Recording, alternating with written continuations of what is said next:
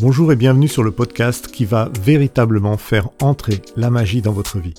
Qu'est-ce que le mensonge? Pourquoi sommes-nous tous des menteurs sans même nous en rendre compte parfois? C'est ce que je vous invite à découvrir de suite dans ce podcast. Je suis Olivier, coach de vie intuitif et auteur. Je vous accompagne comme un catalyseur pour éveiller votre conscience tout en douceur, pour vous faire expérimenter la vie autrement. Ensemble, nous allons métamorphoser votre destinée nous allons activer tous les potentiels de votre être spirituel pour le réconcilier avec votre cœur et votre esprit. Je placerai toutes les cartes entre vos mains pour vous permettre d'évoluer à votre rythme vers votre meilleur futur possible. Juste avant de commencer, je voulais d'abord vous remercier pour vos encouragements et les quelques messages que certains m'ont envoyés et qui m'ont inspiré pour la suite de cette aventure de podcast.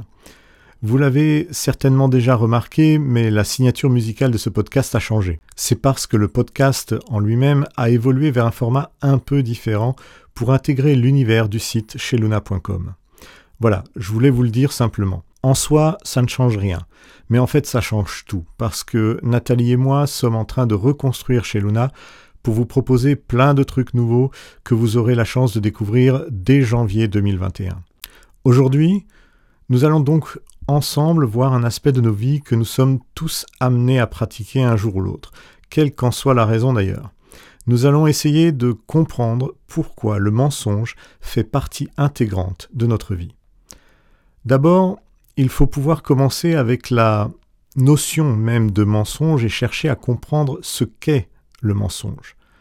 À mon avis, cet élément n'est pas suffisamment clair pour beaucoup d'entre nous et peut-être qu'il serait intéressant de prendre quelques secondes pour l'expliquer en amont.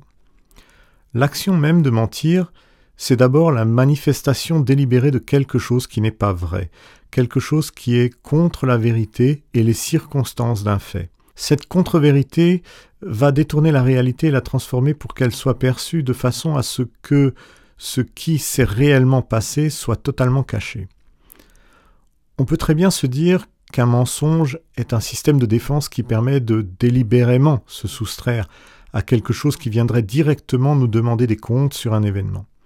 Car même si l'on connaît la vérité sur quelque chose, et même si l'on souhaite la dire, parfois, par un simple mécanisme d'autodéfense, l'on se met à mentir, sans même le vouloir, sans même s'en rendre compte. Je vais vous donner un petit exemple. Prenons un mensonge quotidien qui laisse croire qu'il est sans conséquence. Je me rends à mon travail, comme tous les jours, mais aujourd'hui, je suis en retard. Bon, ça arrive de temps en temps. Parce qu'on me demande pourquoi je suis en retard, eh bien je réponds qu'il y avait des problèmes dans le métro, comme ça, automatiquement. Ceci est bien évidemment totalement faux, mais cohérent avec le mode de transport et la manière dont les transports fonctionnent en Ile-de-France. Alors pourquoi j'ai fait cela au lieu de dire simplement la vérité que si je suis en retard, c'est parce que je suis parti plus tard de chez moi Eh bien, en fait, si je l'ai fait, c'est parce que la confrontation avec la question sur mon retard me gêne. Si je dis la vérité, il s'avère alors que je suis quelqu'un de peu fiable et pas très organisé dans ma vie.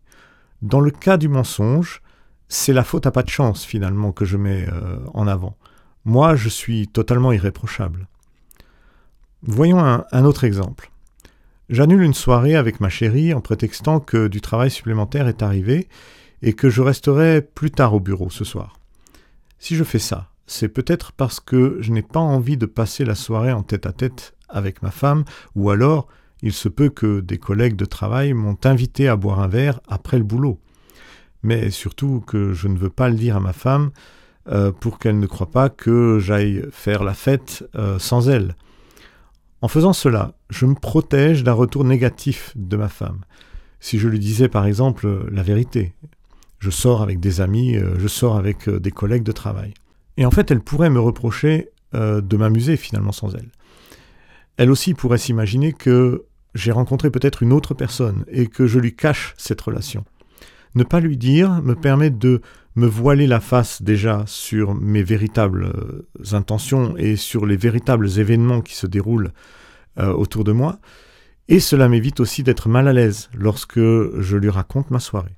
En écoutant ces exemples de mensonges, on peut s'apercevoir qu'il y a au moins deux façons de mentir. La première par omission et la deuxième de façon plus directe. Après coup, le degré de mensonge aussi peut évoluer avec le temps, ce qui est surtout lié à une certaine assurance, une certaine confiance en soi qui s'installe avec le temps, et surtout si l'on ne se fait pas prendre ou si on ne s'en mêle pas les pinceaux lorsque on nous interroge sur euh, des histoires euh, que, l'on a déjà pu raconter euh, par le passé. Tout ceci est, est, très lourd de sens et très sincèrement, qu'il soit petit ou grand, cela implique que nous changeons notre façon d'interagir avec les autres et nous changeons par là même le fondement même de notre vie et de nos valeurs personnelles en pratiquant le mensonge au quotidien. Je dois dire que je me suis souvent demandé ce qui nous pousse à mentir dans des situations qui parfois pourraient être plus simples à gérer en disant simplement la vérité. Mais en fait, cette question n'a pas vraiment de réponse toute faite, simplement parce que le mensonge est un élément qui survient naturellement en nous, c'est donc de dire la vérité qui nous demande un véritable effort. Il faut voir dans cette forme de communication que c'est avant tout notre cerveau qui provoque le mensonge. Pas par plaisir, mais parce qu'il souhaite nous maintenir en vie. Oui, c'est une explication un peu particulière, je vous l'accorde, mais pourtant c'est exactement ça. Notre cerveau fuit toutes les choses qui lui font du mal. Les émotions négatives, les relations à problème, les bagarres. À la place, il élabore des stratégies pour garder l'expérience d'une chose qu'il apprécie. Eh bien, nos émotions positives. Alors, concernant les émotions positives, elles sont d'une grande importance dans le développement même de notre intelligence émotionnelle. D'ailleurs, j'en ai fait une formation qui est disponible sur le site de l'univers Shelna. Vous avez le lien dans la description si c'est un sujet que vous souhaitez travailler un jour. Pour revenir au mensonge, l'efficacité de notre cerveau dans la gestion du mensonge a une véritable tendance à s'améliorer en suivant l'évolution de, nos sociétés, l'évolution de notre perception et de nos pensées. En fait, ce que je veux dire, c'est que plus notre société devient complexe, plus nous aurons naturellement tendance à être dans l'action de mentir naturellement, mais aussi de plus en plus automatiquement. Quand je parle d'automatisme, nous en sommes déjà là, parce qu'au quotidien, nous élaborons déjà des dizaines de mensonges en toute connaissance de cause. C'est par exemple la vendeuse de la boulangerie qui vous demande si vous avez l'appoint pour votre café et croissant du matin. Là, vous lui dites non, bien sûr. Mais peut-être que vous aviez cette monnaie qui aurait arrangé le tiroir caisse de la vendeuse, mais que simplement vous ne vouliez pas vous mettre en retard en cherchant des pièces de monnaie dans votre porte-monnaie ou dans votre poche. Ce sont des choses euh, complètement anodines euh, qui font que notre cerveau, au fur et à mesure, s'habitue au mensonge et intègre finalement que mentir, eh bien c'est ok. C'est ok avec cette notion même de tromper les gens. Il va alors le faire sans même réfléchir et sans même vous en avertir, uniquement juste quand vous allez dire ce mensonge, quand vous allez le conscientiser finalement, mais là il est déjà trop tard.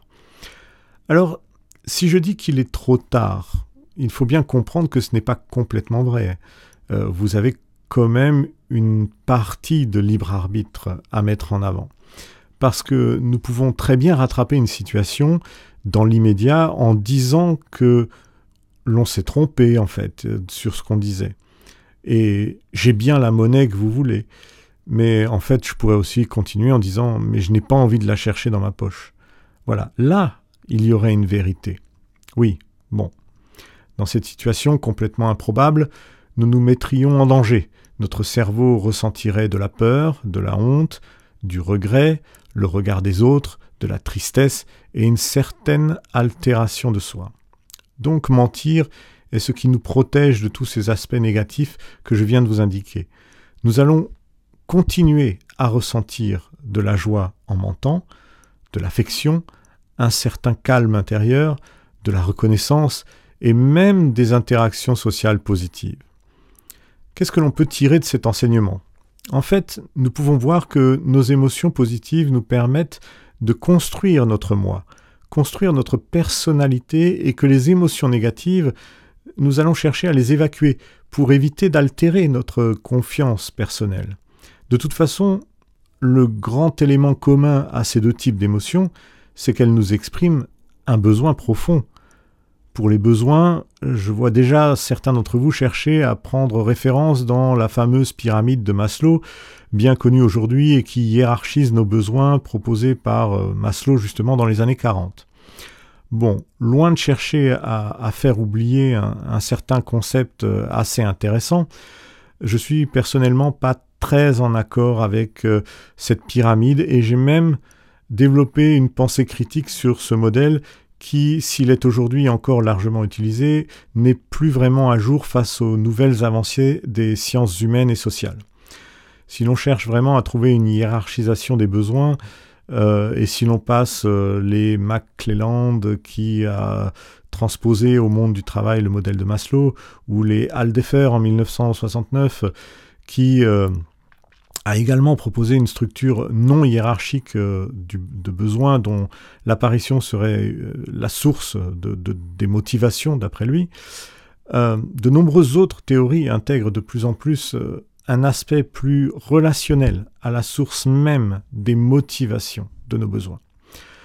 On le voit dans des approches comportementales ou par les caractéristiques liées à notre emploi. Pour ma part, donc, avec les avancées en neurosciences, en psychologie de notre époque, je pense qu'un équilibre psychologique est également nécessaire pour notre survie. C'est dans ce sens que je pense que le modèle de Maslow est devenu obsolète et ne devrait plus faire partie de l'outillage des professionnels de l'accompagnement. Il y a donc dans notre besoin de, mentir une recherche de sécurité émotionnelle. C'est là où je veux en venir. Lorsque je le fais, lorsque je mens, c'est parce que je suis à la recherche d'une vie tranquille, une vie sans conflit. Je vais donc tout faire pour éviter toutes les situations conflictuelles habituelles. C'est pour ça que beaucoup fuient d'ailleurs. Dès que le ton monte euh, dans une petite conversation, les gens peuvent partir en prenant leurs jambes à leur cou. Ce n'est pas parce que euh, il y a un sentiment de peur qu'ils font ça qui, qui va faire en sorte qu'ils partent. Non, c'est aussi parce qu'ils ne souhaitent pas prendre euh, part à quelque chose qui va leur faire perdre un contrôle sur euh, leur cerveau et sur leur dose de béatitude qu'ils amènent à leur cerveau. Derrière chaque mensonge, il y a donc un besoin non exprimé ouvertement. J'ai besoin d'être aimé, j'ai besoin d'appartenance, j'ai besoin de reconnaissance, j'ai besoin de réussite. Voilà, par exemple, vous avez tous ces besoins-là. Si je mens, je le fais parce que je me dis que les transports en commun ont connu des ralentissements. Ce matin, je peux justifier donc mon retard.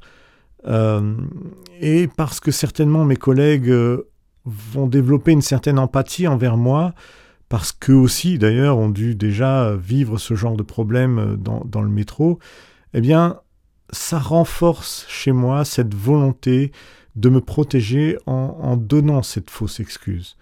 Et ça renforce aussi mon appartenance à ce groupe de personnes qui ont eu des problèmes dans le métro, même si aujourd'hui ce n'était pas le cas. C'est d'ailleurs ce que nous faisons tous lorsque nous arrivons dans une nouvelle entreprise. Le premier jour, on ne connaît personne, alors on cherche des points communs pour avoir un sujet de conversation et pour faire connaissance. Et euh, franchement, personnellement, même si je n'aime pas beaucoup le football, je fais en sorte d'en discuter moi-même avec ceux qui aiment regarder les matchs, parce que c'est ce qui va me permettre de me lier à eux. Vous voyez, ici, il y a le mensonge qui devient un vecteur dans le processus d'engagement des émotions positives et des relations sociales. Les autres vont avoir une très bonne estime de moi parce que j'aime ce qu'ils aiment et que j'en parle avec eux. Bien sûr, toutes ces petites incartades à la vérité peuvent sembler totalement sans conséquence. Qu'est-ce qui pourrait bien m'arriver si des collègues fouteux découvraient finalement que je ne regarde aucun match et que je ne connais même pas le nom des joueurs de l'équipe de France? Eh bien rien. Rien dans le sens où je n'aurais certainement plus d'occasion et de sujet pour créer de l'interaction avec ses collègues. Il y aurait donc une sorte de rupture sociale qui m'empêcherait de combler mon besoin de bonheur et d'épanouissement personnel. Bon, je parle d'épanouissement personnel, mais est-ce vraiment un but qui sera atteint si je mens par omission chaque jour? Je me pose la question. L'inconvénient, c'est qu'à force de mentir, nous perdons peu à peu notre identité véritable pour la remplacer par un masque. Alors dans notre société, il est commun aujourd'hui d'avoir un ou plusieurs masques qui nous permettent de finalement segmenter nos personnalités selon les contextes dans lesquels nous évoluons. Nous avons notre masque de l'employé, celui du meilleur pote, du mari ou du petit ami, euh, le masque que nous montrons à notre famille, etc., etc. Mais tous ces masques ne sont en fait que l'accumulation de nos mensonges successifs, et au bout du compte, lorsque l'un d'eux tombe, car il est inévitable qu'un jour nos mensonges s'écroulent sous leur propre poids, eh bien, nous perdons pied psychologiquement parlant. Imaginons que le fait de mentir vous permette de ne pas rester seul et de constituer un petit groupe d'amis qui vous aiment pour ce que vous leur montrez de vous. Ces personnes vont réellement avoir de l'estime pour le personnage que vous incarnez, mais pas pour vous. Vous comprenez bien là La différence, ce n'est pas vous qu'ils estiment, c'est celui que vous montrez.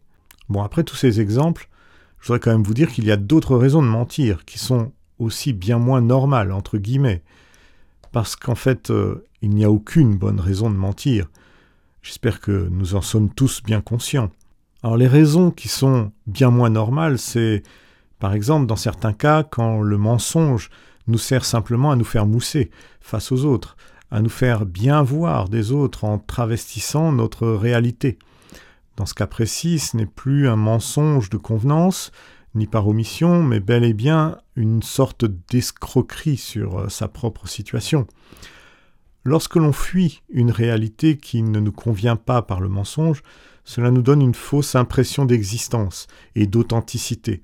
Mais elle ne dure pas longtemps, car au fond, nous savons que tout cela est faux, intérieurement parlant. Pour tout vous dire, se mentir à soi-même est tout de même assez compliqué. Pas impossible, mais quand même assez compliqué d'accepter ses propres mensonges.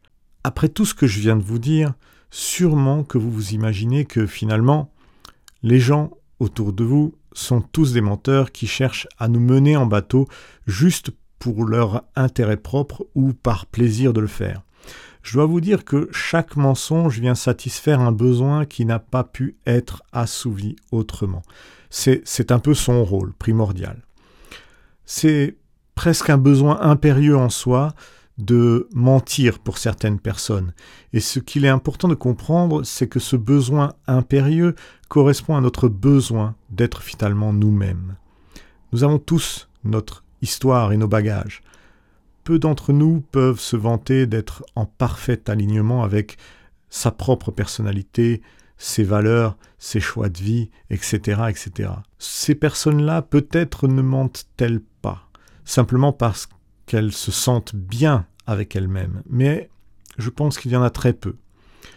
Pour les autres, les gens entre guillemets normaux de tous les jours, ceux qui n'arrivent plus à s'en sortir à force d'invention et d'imagination, en poursuivant cette euh, route du mensonge, ils seront un jour face à une impasse qui n'aura que deux solutions possibles. L'une est de foncer droit dans le mur et de continuer à mentir, coûte que coûte, et de voir ce qui se passera après. Généralement, cela passe par un mauvais moment avec soi, puisque cela veut dire que nos mensonges se retournent contre nous. L'autre solution serait, dans l'idéal, d'admettre que nous avons un problème, que nous avons une dépendance au petit ou au grand mensonge, et de chercher à reprendre le contrôle de ce ou de ces masques qui nous cache des autres. Le but étant de redevenir soi-même. En coaching, c'est un travail très particulier et assez long, parce que d'abord, il va falloir accepter de ressentir ses propres émotions dans leur ensemble. Cela veut aussi dire qu'il va falloir rester très attentif aux besoins qui sont en nous pour les comprendre et chercher à les satisfaire dans la mesure du possible. C'est un travail qui va faire la part belle à un recentrage de nos valeurs personnelles véritables.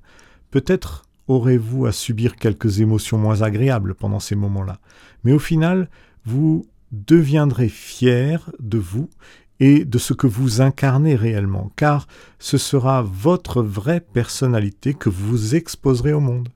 Donc ce que je tiens à vous dire, c'est que le premier pas dans tout ça, ça consiste simplement à décider euh, de façon pleine et entière de ne plus mentir sur des petites choses, sur des grandes choses et sur n'importe quel sujet, et de graduellement entraîner votre cerveau dans cette direction-là, de l'habituer à la compréhension que l'acte même de mentir n'est pas bon.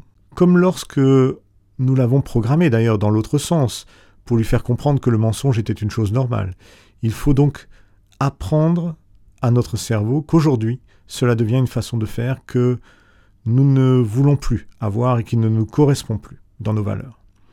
Il n'y a pas de secret, hein, je pense que la meilleure solution, c'est d'abord de développer euh, cette intelligence émotionnelle et sa propre connaissance de soi pour éliminer cette mauvaise habitude de nous.